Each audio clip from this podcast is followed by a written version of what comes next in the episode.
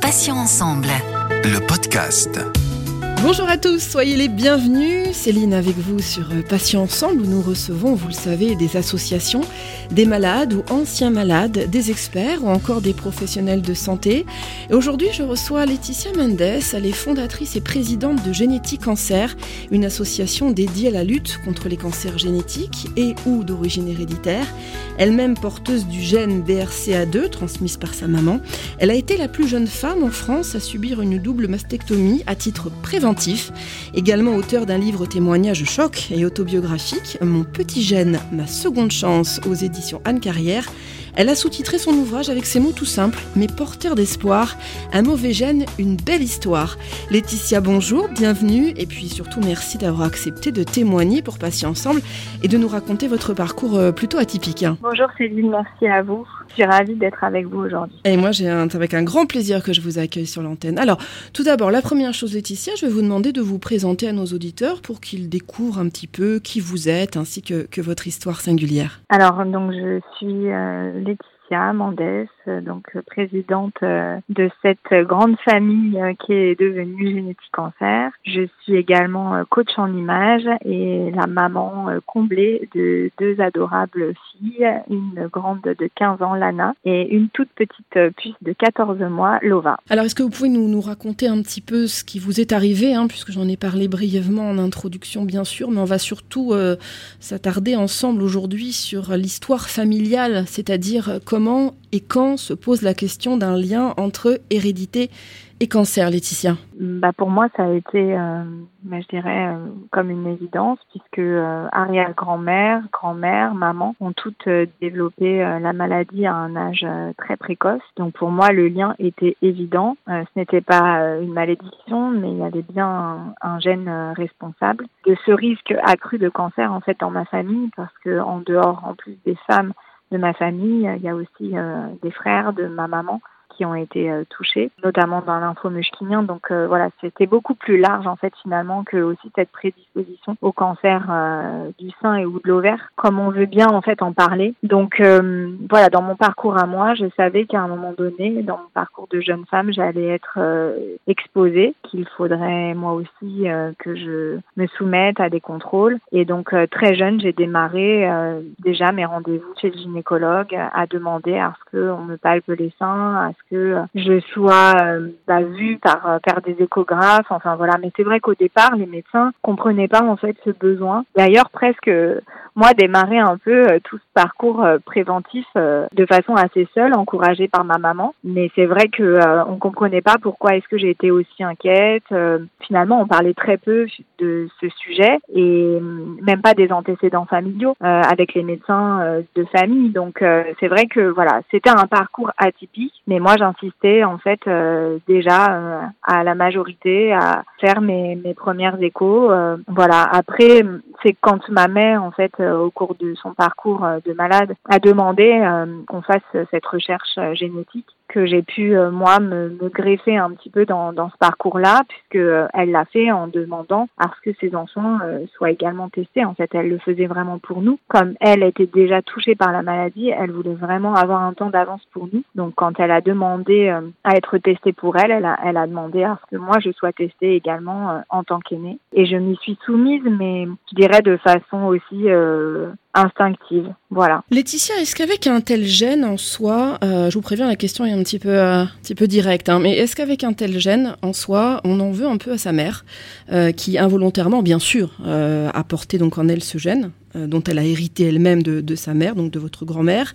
Est-ce qu'on blâme ses parents et grands-parents pour cet héritage maudit finalement? Non, parce que hum, en fait, il y a même presque quelque chose de très clanique que je retrouve avec euh, ma grande fille aujourd'hui. C'est-à-dire que je dirais pas jusqu'à dire que je voulais être porteuse, mais c'est quelque chose que j'ai toujours ressenti en fait. Donc euh, je je savais finalement que c'est presque, voilà, c'était c'était une chance pour moi de savoir et d'avoir hérité de ça et d'en prendre connaissance en fait tôt, c'est peut-être aussi une façon pour moi de me dire que c'est ce qui va me protéger. Donc j'ai envie de me dire que finalement ma mère a, joué ce rôle en fait de maman protectrice comme moi je le ferais avec ma fille. Donc aujourd'hui il n'y a pas d'inquiétude ni de culpabilité en fait par rapport à ça. En tout cas moi j'essaye aussi de me déculpabiliser comme ça en me disant que finalement euh, on ne sait pas toujours ce qu'on transmet à nos enfants, mais finalement, quand on sait ce qu'on leur transmet, on a aussi plus de moyens d'action, en fait. Et, moi, c'est ce qui m'a permis, en fait, d'agir et de me protéger. Donc, euh, au final, c'est comme ça que j'arrive à entendre les choses et c'est comme ça que quand j'ai entendu euh, le fait d'être porteuse et du coup, cette mauvaise nouvelle qui en était une, c'est certain, pour elle comme pour nous,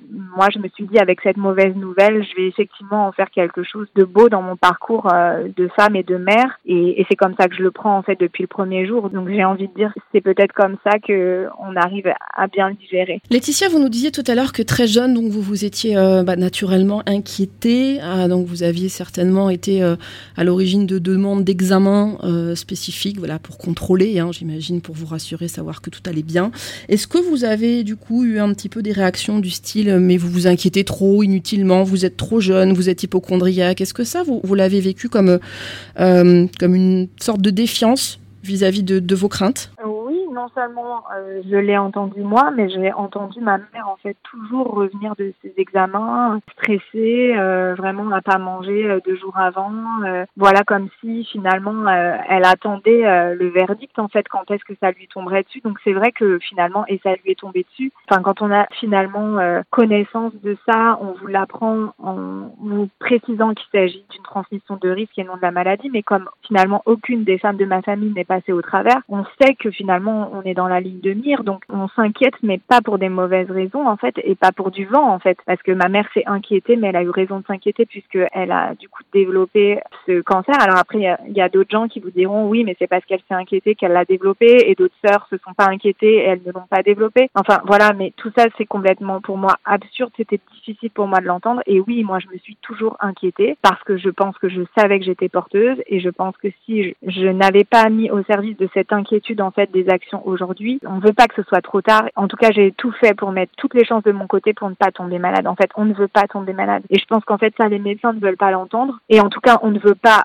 développer de cancer du sein. Voilà. Parce qu'on ne peut pas tout éviter, mais ça, moi, pour moi, j'avais des moyens de pouvoir choisir de l'éviter en faisant ce sacrifice que j'ai fait. Mais oui, bien sûr que c'est des choses que j'ai entendues et, même quand j'ai réclamé finalement cette euh, chirurgie de façon très précoce parce que tout le monde me trouvait trop jeune pour le faire, c'est vrai que j'ai aussi des discours qui étaient un peu euh, dissuasifs en fait. Et si j'avais pas eu cette motivation depuis le départ et cette détermination, je pense que euh, plus d'une en fait aurait peut-être euh, abandonné. Je, je sais pas en fait, mais c'est sûr que c'est pas évident en fait de pas forcément avoir le soutien du corps médical qui parfois même ne propose pas en fait ces solutions-là parce que c'est pas forcément euh, les suivis de recommandations. Laetitia, pour, pour comprendre un petit peu, euh, même si on comprend bien évidemment de quoi il s'agit, mais pour que les auditeurs et auditrices comprennent bien, en fait, votre gène euh, vous prédisposait à euh, avoir 80% de malchance euh, d'avoir donc un cancer du sein. Donc c'est plus d'une malchance euh, sur deux de contracter donc un cancer du sein. Donc à l'annonce de, de, votre résultat positif euh, du BRCA2, hein, donc ce fameux gène induisant donc possiblement un cancer du sein, parce que bien évidemment c'est possiblement, mais on a vu quand même que c'était un gros risque. Comment est-ce que vous avez réagi? Je parle psychologiquement. Quelles ont été vos, vos premières pensées? Qu'est-ce que vous vous êtes dit à ce moment-là? Est-ce que vous vous êtes dit bon bah ça y est on y est? Est-ce que vous vous êtes dit bah moi je vais quitter ce monde parce que bah, j'ai pas du tout envie de passer par là, voilà, c'est hors de question, ou est-ce que vous êtes dit bah je vais me battre? Je me suis vraiment euh, dit exactement, voilà, je, veux dérouler mon plan d'action en fait. Pour moi c'était le point de départ, c'est-à-dire que cette information capitale allait pouvoir me permettre en fait d'avancer dans mon parcours et de me projeter et d'avoir la légitimité de demander en fait euh, cette chirurgie euh, préventive et donc l'ablation de mes seins. C'était très clair, il n'y avait rien d'autre dans ma tête et aucun doute, aucun trou psychologique en fait à partir du moment où pour moi j'ai vraiment ça a été catalyseur. C'est vraiment ce voilà, j'ai tout mis en fait toute mon énergie dans ce combat à trouver un chirurgien qui accepterait sur des tissus sains de m'enlever mes seins. Laetitia, comment on vit euh, si jeune avec la menace de la maladie? Parce qu'il y a une épée quand même de Damoclès en permanence au-dessus de sa tête. Est-ce qu'on peut réussir malgré tout à passer outre et à se projeter dans l'avenir? Bon, même si au, vu de ce que vous venez de nous dire, je, comprends que vous êtes guerrière, mais quand même, quand ça nous tombe dessus, est-ce que vous vous dites, voilà, moi je vais quand même avoir des enfants, je vais quand même euh, mener un projet de vie, ou alors est-ce qu'effectivement on se dit, bah, euh, je vais être cru, mais bon, euh, j'ai une chance sur deux de d'y passer assez rapidement, si je peux me permettre l'expression. Oui, disons que tout ça, en fait, ça a été beaucoup plus troublant pour moi dans la suite parce que avant de faire cette chirurgie, j'ai donc su que j'étais enceinte. Donc ça, ça a été euh, le premier élément, on va dire, perturbateur. Et le second, c'est que j'ai perdu ma mère de son cancer. Et c'est vrai que comme ma grand-mère avait vécu des récidives, mais qu'elle a, décédé d'une fausse route alimentaire, pour moi, on pouvait vivre quand même longtemps, puisque elle est décédée à l'âge de 86 ans. On pouvait vivre après ce cancer. Ma mère a été fauchée à l'âge de 47 ans, donc ça a tout précipité en fait dans ma tête. Et c'est aussi pour ça que j'ai compris qu'il y avait une alarme et quelque chose qui me faisait me dire que finalement du temps, j'en avais pas, même si tout le monde me disait de prendre mon temps, de bien réfléchir. C'est vrai que j'ai précipité en fait un certain nombre de choses et j'ai aussi euh, bah, zappé en fait finalement euh, toutes ces angoisses et ces inquiétudes pour pouvoir aboutir à mon objectif qui était vraiment de, alors dans un premier temps d'accoucher, de mettre au monde cet enfant, mais de lui apporter en fait la certitude derrière que je pourrais m'en occuper et que je pourrais être à ses côtés puisque je venais moi-même de perdre ma mère et que je me sentais complètement euh, dépossédée de tout, beaucoup trop jeune. J'ai pas voulu penser à la maladie, j'ai voulu avancer dans ma vie avec encore les, les armes que je, je pouvais avoir à ma disposition pour pouvoir être conquérante et ne pas me sentir diminuée par l'annonce de, de, quelque chose que je pourrais difficilement affronter puisque pour moi ma mère avait perdu quand même son combat et ça avait changé énormément de choses dans ma tête en fait. Une très belle preuve de, de courage en tout cas, hein, Laetitia, hein, et euh, j'ai pas l'habitude de dire ça très souvent. Alors dans votre cas, l'ablation préventive hein, qui a eu lieu à 24 ans, euh, c'était la seule alternative du coup à une, à une vraie chance de guérison? Bah oui, et je pense que vous faites bien, même si beaucoup de gens ne comprennent pas qu'en fait, euh, on n'est pas malade en fait. Parce que c'est vrai que je, voilà ça fait toute la différence avec ces héroïnes que je qualifie moi parce que pour euh, l'avoir vécu aussi longtemps à ses côtés avoir vu ma mère dans des chimiothérapies dans ses traitements dans ses rayons dans tout ça. Quand on dit guérison oui euh, pour moi ça en était une. C'était une façon de me guérir parce que je me sentais malade en fait. Voilà mes seins ne présentaient pas d'anomalie mais ils, ont pour moi toujours été euh, une source de bombe en fait ouais je, je l'ai toujours mais c'est ça, je suis prête à exploser en fait à tout moment et à m'ôter la vie en fait. Donc euh, c'est vrai que euh, oui, de toute façon pour moi la chirurgie, les faire enlever, c'était du coup bah, les faire sauter avant que eux décident en fait de se mettre à déconner entre guillemets et m'enlèvent euh, les chances de survivre en fait. Et je voulais pas en faire de la survie en fait. Voilà, je crois que c'est tout ça aussi. Je voulais vraiment profiter de ma vie et pour moi, c'était la seule solution. Alors l'exemple d'Angelina Jolie, hein, qui a été elle-même frappée du, du gène maudit euh, et condamnée à plus ou moins brève échéance également à se voir touchée par un cancer du sein et ou des ovaires, hein, parce qu'en général c'est assez couplé. Bon, elle s'est faite opérer, hein, on lui a retiré les deux seins, donc ça tout le monde le sait, ça a été très médiatisé. Est-ce que ça a été, on lui a même enlevé les ovaires, ben oui, effectivement, merci de préciser. Est-ce que ça a été du coup un déclencheur pour vous dans cette euh, prise de décision de l'ablation des seins? Est-ce que vous vous êtes dit finalement, ben, euh, c'est vrai que ça donne de l'espoir parce que si elle l'a fait, si elle a le courage de le faire, c'est que peut-être ça va marcher. Donc euh, c'est peut-être ma seule et unique chance de survie. Bah, l'histoire s'écrit un peu différemment puisque du coup je l'ai fait bien avant quand Jelina Jolie fasse cette annonce publique. Donc c'est vrai que moi je n'avais pas du tout de figure ou de modèle de trou entre guillemets et de représentation de femmes euh, qui étaient déjà passées par euh, cette case. Donc j'étais dans un néant absolu et dans l'inconnu puisque si on remet l'histoire dans son contexte, c'était maintenant il y a plus de 12 ans. Donc euh, c'est vrai que entre temps heureusement. Et Angelina est là pour que euh, c'est important d'incarner aussi euh, des combats euh, comme le sien et, et, comme le mien finalement, parce que cette identification, même quand moi je l'ai finalement 12 ans après, elle a été quand même importante dans le fait de se dire qu'on n'est pas seul. Mais c'est vrai qu'il y a 12 ans, moi, j'étais complètement loin d'imaginer en fait ce qui allait se passer pour moi dans ma vie à partir de cette prise de décision, à partir de cette chirurgie, parce que entre le décider et passer à l'acte, le faire et tout ce qui se passe derrière, c'est encore une toute autre histoire. Donc voilà, maintenant je pense que vraiment elle a fait une des campagnes de prévention, d'information euh, mondiale les plus impactantes. Et du coup, je la remercierai jamais assez parce que c'est sûr qu'aujourd'hui, maintenant, je peux dire, euh, quand je parle de cette histoire, euh, oui, bah, c'est la même histoire en fait qu'Angelina Jolie. Mais c'est sûr que, voilà, 12 ans avant, tout ça, c'était tellement lourd, tellement dur d'en parler. Moi, j'étais complètement emmurée, enfermée. Je l'avais dit à personne. Il y avait quelques membres de ma famille et effectivement, euh, à l'époque, euh, des gens de mon travail qui ont su parce que je m'étais absentée pour ça. Mais sinon, voilà, c'était tabou, vraiment. Hein, c'était un sujet dont on parlait pas et encore moins même dans ma propre famille. Donc, euh, pour vous dire, c'est vrai que ça a été très courageux, je pense aussi pour cette actrice, de le dire au, monde euh, entier et puis d'assumer aussi finalement les réactions qui n'ont pas toujours été bonnes du grand public. Donc oui, donc elle ne vous a pas inspiré euh, puisqu'elle a été opérée après vous, mais en revanche, elle vous a conforté donc dans cette dans cette décision que vous avez prise. Laetitia, votre maman, on l'a dit en introduction de cette émission, elle-même porteuse donc du, gène BRCA2, avait souhaité rédiger son autobiographie, mais elle n'en a pas eu le temps. Elle vous a demandé comme un testament en quelque sorte de l'écrire pour elle. Est-ce que ce livre témoignage, euh, dont je cite hein, Mon petit gène, ma seconde chance, a été un bon exutoire, une thérapie euh, en quelque sorte pour exorciser vos peurs et, terrasser la maladie quelque part? Oui, c'est presque comme une vengeance.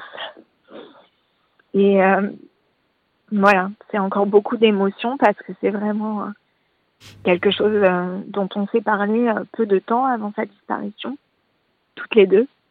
Et, et c'est vrai que pour moi, ça, voilà, ça a permis de de faire battre son cœur, voilà, dans dans dans toute dans toute cette suite finalement et et dans son accompagnement aussi vis-à-vis de mon propre parcours en fait. Elle vit euh, toujours, elle vit toujours à travers, elle vit toujours à travers vous en fait. Oui, voilà, toujours à, travers, euh, mais finalement à travers moi et à travers le regard aussi que je porte, puisque dans ce livre je parle aussi de ma relation avec ma fille qui grandit et euh, c'est une façon, voilà, un peu de façon générationnelle aussi de, de, montrer que ce lien de transmission aussi peut se faire physiquement, mais aussi par, euh, par les mots. Il y a, il y a une force euh, dans son combat. Elle, elle m'a dit tellement de, de, de belles choses. Euh, c'est elle aussi qui m'a conduit en fait et qui a continué de m'accompagner. Et je trouvais que c'était important finalement pour les gens qui allaient nous lire, parce que quand je dis nous, c'est elle, moi, et c'est, c'est aussi l'histoire de ma fille. Je fais parler ma fille, je fais parler ma sœur.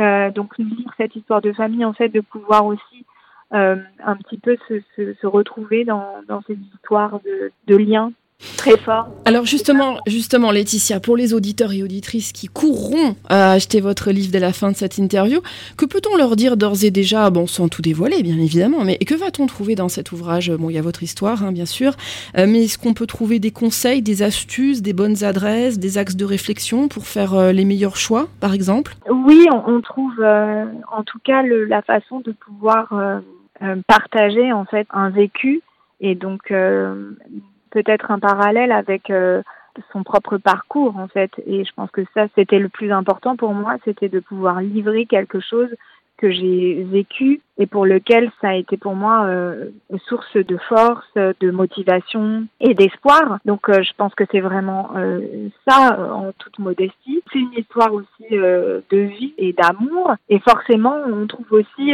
de l'humour par rapport à des situations un peu cocasses, par rapport au fait que voilà il y, y, a aussi mes amis, l'entourage qui joue un rôle très très important, qui sont là aussi finalement dans ces moments-là pour nous donner voilà du baume au cœur euh, de l'affection, de la tendresse. C'est comme ça, en fait, il n'y a pas de recette. Je pense pas que ce soit forcément dans des adresses ou dans des choses, parce que finalement, c'est aussi de façon très intuitive qu'on fait tout ça. Mais euh, en tout cas, ça prouve parfois que si on se retrouve dans certains épisodes, je me souviens, voilà, euh, mes copines m'avaient organisé un enterrement de vie goutte. Bon, bah voilà, c'est des choses pour moi, je suis sûre que les femmes qui s'apprêtent peut-être à, à, passer ce cap-là vont avoir envie aussi de célébrer, alors peut-être de façon très différente, mais des choses qui finalement vont prendre une tournure peut-être un peu plus euh, légère, même si je minimise absolument pas l'acte en, tant que tel et, la décision. Mais voilà, comment est-ce que moi, en tout cas, euh, j'ai pu aussi en faire quelque chose à célébrer dans une vie et, euh,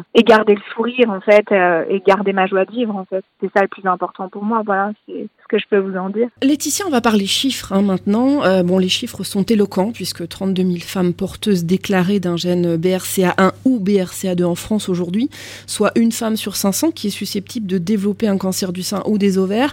Cela veut-il dire qu'il y aurait des porteuses saines, euh, autrement dit des femmes qui ont le gène, euh, le transmettent, mais ne contractent pas la maladie elle-même? Bien sûr, bien sûr, c'est le cas, euh, ne serait-ce que dans notre famille à nous, sur les sept frères et sœurs de ma mère, certains n'ont pas voulu être testés, donc on ne sait pas s'ils sont oui ou non porteurs. Et puis certains n'ont pas déclaré la maladie. Voilà, donc euh, il y a des histoires de femmes dans les parcours euh, finalement des familles qui nous contactent via l'association. On se rend bien compte aussi que certaines apprennent euh, par finalement l'enfant sans avoir elles-mêmes euh, voulu se faire euh, tester, qui contractent la maladie, euh, qu'elles sont donc du coup porteuses, puisque c'est forcément le lien du parent qui s'est fait, et donc bah, elles n'ont pas du tout déclaré de maladie, et c'est, la, jeune fille, la jeune femme. Alors ça a été le cas notamment pour une des sœurs de, de ma mère, hein, très concrètement, c'est ma cousine qui a déclaré son cancer du sein à l'âge de 29 ans, et donc la sœur de ma mère ne savait pas qu'elle était porteuse puisqu'elle n'avait pas voulu faire le test,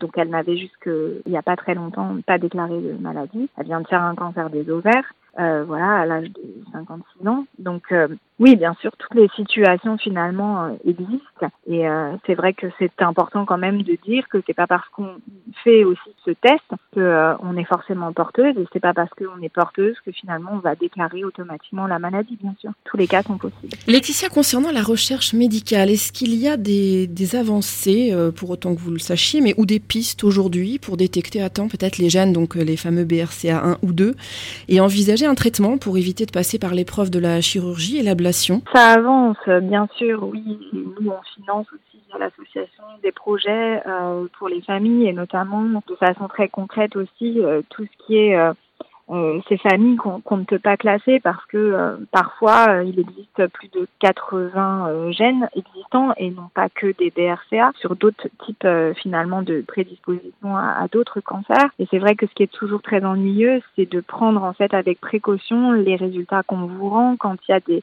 schémas de famille avec des tableaux évocateurs. Il faut bien faire attention au fait de dire que oui, pour l'instant, selon le panel de gènes qui a été recherché, puisqu'on n'en recherche pas toujours qu'un seul, parfois on en recherche plusieurs. On a cette possibilité aussi dans les avancées de pouvoir faire cette recherche sur plusieurs types de gènes. Parfois, on n'a pas forcément retrouvé ou un gène ne s'est pas forcément exprimé et ça ne veut pas forcément dire que pour autant cette famille ne soit pas classée comme une famille à haut risque. Donc, il y a des variations de gènes encore inconnues. Donc, oui, ça avance peut-être pas assez vite euh, pour moi à mon goût et pour l'instant on n'a pas d'autre solution que d'imaginer en tout cas des solutions euh, alternatives comme ces chirurgies dites de réduction de risque. On espère, voilà, il faut que la recherche soit financée et soutenue en France c'est aussi un peu le problème. Donc voilà, nous c'est pour ça que dans l'émission de l'association, on, s'attelle finalement à aussi allouer une part des dons reçus en fait à, des équipes de recherche pour qu'elles puissent être adaptées d'un point de vue euh, clinique, comme aujourd'hui on adapte aujourd'hui aussi euh, des chimiothérapies avec euh, voilà ces profils de femmes mutées qui ne répondent pas tout à fait de la même façon en fait quand elles sont porteuses de ces anomalies génétiques que finalement une femme qui ne le serait pas. Donc oui tout ça euh, voilà ça avance mais justement la génétique c'est très récent et il faut encore du temps et, et encore des moyens. Ce sera le mot de la fin. Il faut encore du temps et encore des moyens. Laetitia Mendes, merci infiniment d'avoir accepté de participer à cet entretien. Je rappelle donc que vous êtes fondatrice et présidente de Génétique Cancer. C'est une association qui est dédiée à la lutte contre les cancers génétiques et ou d'origine héréditaire. Vous-même porteuse du gène BRCA2, vous avez été la plus jeune femme en France à se faire enlever les seins à titre préventif. Vous êtes également l'auteur d'un livre témoignage, choc et autobiographie qui s'intitule Mon petit gène, ma seconde chance aux éditions Anne Carrière. Vous y racontez votre histoire, bien sûr, votre combat au travers d'un récit émouvant et plein d'espoir. Une bonne journée, je vous félicite pour votre implication dans la lutte contre le cancer. Portez-vous bien Laetitia et à très vite. Merci à vous de votre écoute. À très bientôt. À très bientôt. Merci Laetitia. Au revoir. Merci à tous, chers auditeurs et auditrices, pour votre fidélité. On se donne rendez-vous en ce qui nous concerne mardi à 9h pour un nouveau podcast avec un nouvel invité et bien entendu un nouveau thème. Puisque je vous rappelle que vous pouvez retrouver mes podcasts deux fois par semaine, les mardis et jeudis en ligne dès 9h, sur patient au pluriel-ensemble.fr, mais également sur les plateformes de téléchargement Spotify, Ocha, Deezer, Apple et Google Podcast. Passez une bonne journée, je vous dis à bientôt et d'ici là, prenez soin de vous et des vôtres. Salut, salut. Patient ensemble. Le podcast.